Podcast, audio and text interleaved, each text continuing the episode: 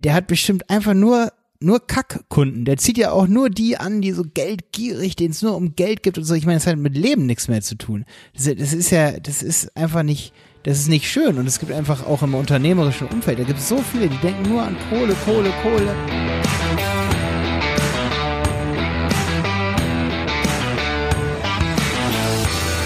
Es geht in der Folge hier um realistische Bilder in Online-Shops. Falls du das noch nicht gesehen hast, wir haben auch den Handel 4.0 Podcast, ein Podcast nur über E-Commerce. Und ich habe es ja gesagt, es wird nicht jede Woche diese Folge hier mehr kommen, bis ich den Content-Produzenten-Podcast gelauncht habe. Dafür haben wir ein, ein verbindliches Datum, das ist der 15. Juni. Bis dahin ist der Content-Produzenten-Podcast da.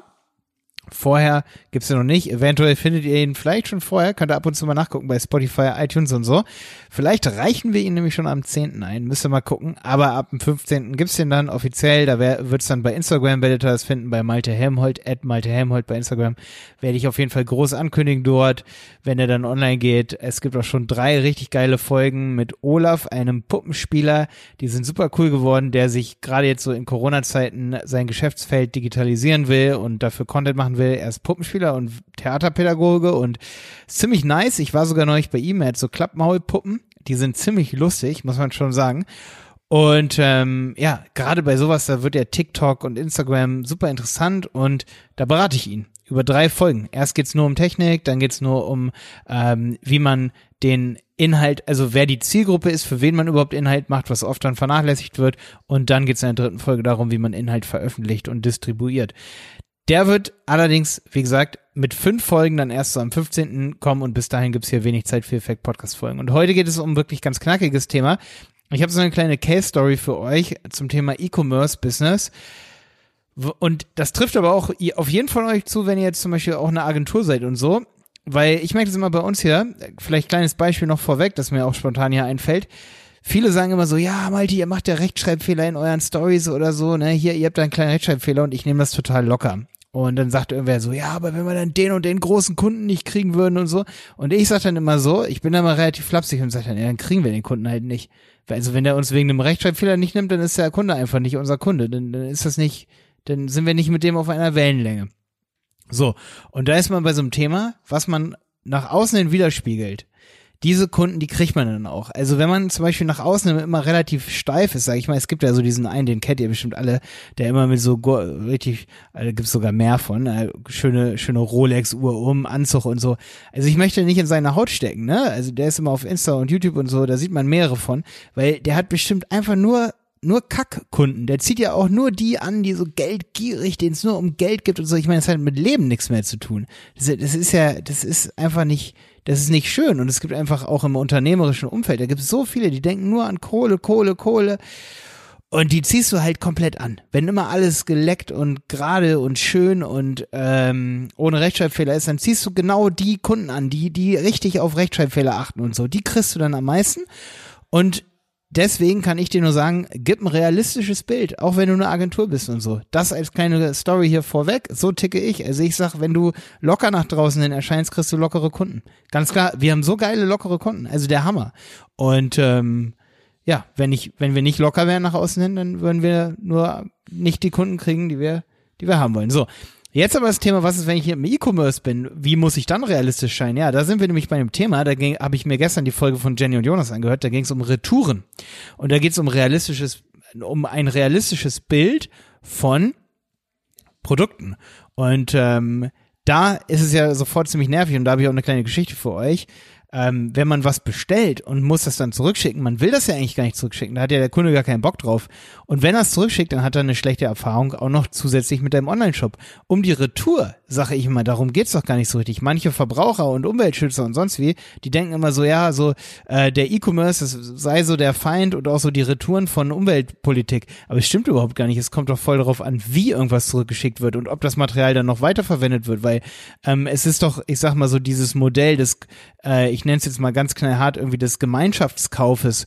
Ähm, und nicht jeder fährt selber in die Stadt und muss irgendwas kaufen. Dieses Bild, sage ich mal, das ist doch eigentlich ein Idealbild. Also ähm, mehrere Menschen müssen nicht in den Supermarkt fahren, sondern der Supermarkt kommt zu ihnen und kann eine logistisch perfektionierte Kette bilden, wie jemand beliefert wird. Das spart mehr Energie, mehr Ressourcen, als wenn jeder Mensch sich irgendwie zum Beispiel seinen MP3-Player oder sein iPhone im Apple Store abholen muss und mit dem Auto in die Stadt fährt.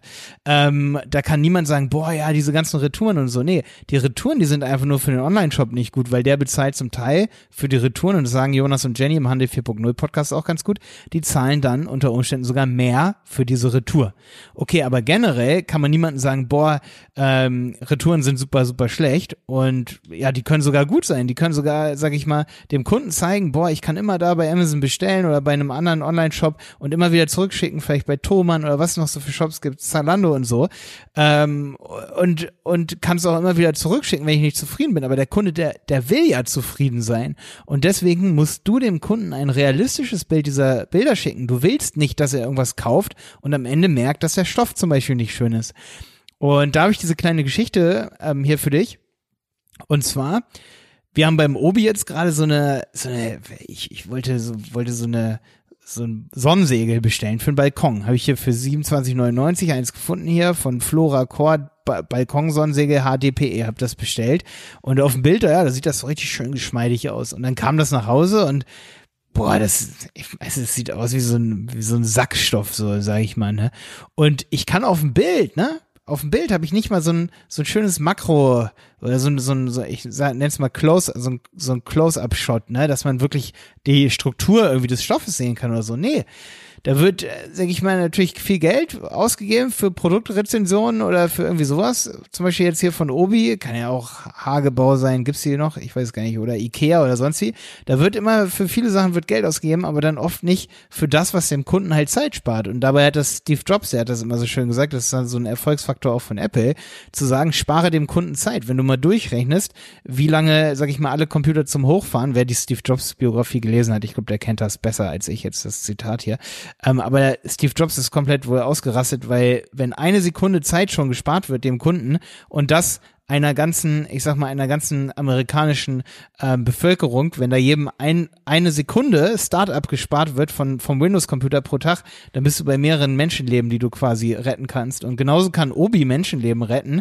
indem Obi sagt, okay, wir machen jetzt Close-Up-Fotos, äh, ähm, weil wenn, sag ich mal, pro Woche ähm, 20.000 Menschen zur Post rennen, um ihre Retour da einzureichen, weil sie das Sonnensegel oder irgendwas bestellt haben und es ist nicht der richtige Stoff, dann sind das mehrere Menschenleben. Das heißt, wenn ich, wenn ich keine Close-Up-Bilder mache, dann bringe ich im Grunde genommen Leute um damit.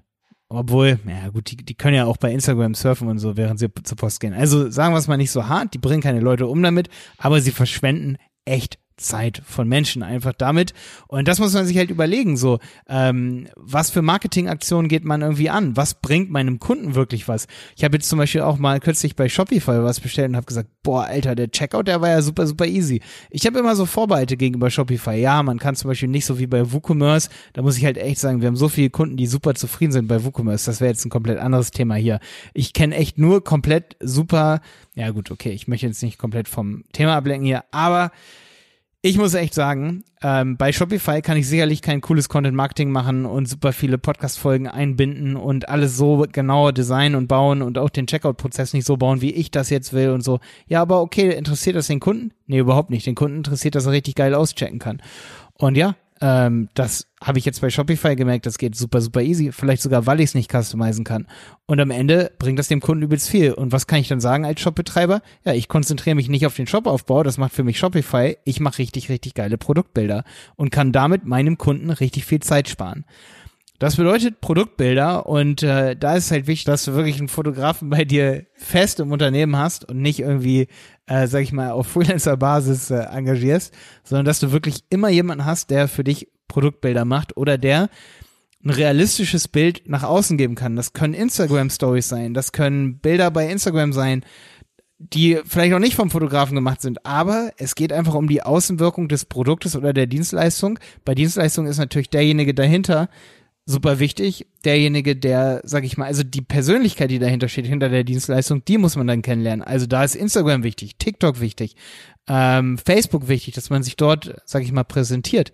Aber bei einem Produkt, wie zum Beispiel das Sonnensegel bei Obi, da ist eben das Produkt super wichtig, dass man das richtig kommuniziert. Deswegen sind Produktbeschreibungen, sind Lebensretter. Produktbeschreibungen sind nicht irgendwie einfach nur da, damit der Kunde mal eben was besser verstehen kann oder so. Produktbeschreibungen, die sparen oder die, die sorgen dafür, dass es weniger Retoure gibt. Die sorgen dafür, dass weniger Menschen dein Produkt kaufen, ohne dass sie es eigentlich kaufen wollten und am Ende merken sie, sie sind nicht mehr glücklich mit dem Unternehmen.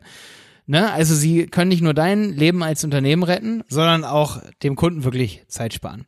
Und ähm, ja, da geht es ja an der Stelle natürlich irgendwie auch nicht darum, dass man Produktbilder besonders schön oder besonders gefaked oder besonders irgendwie darstellt, sondern dass wir einfach, und darum geht es mir heute vor allen Dingen hier, dass man anfängt umzudenken und versucht, so Produktbilder und auch seine eigene Leistung, dass man die besonders realistisch darstellt. Ne? Also es geht hier wirklich um das Realistische, dass es eben gar nicht dazu kommt, dass irgendjemand was bei dir bucht, obwohl er vielleicht deine Arbeitsweise gar nicht cool findet oder ein Produkt bei dir kauft, obwohl er den Stoff vielleicht gar nicht cool findet.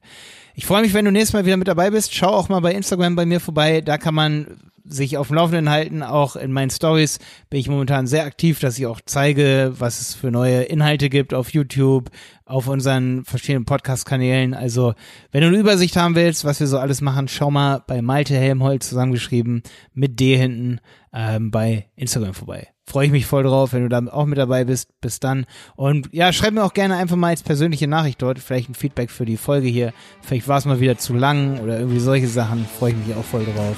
Schreib mir das einfach. Bis dann, dein Mann.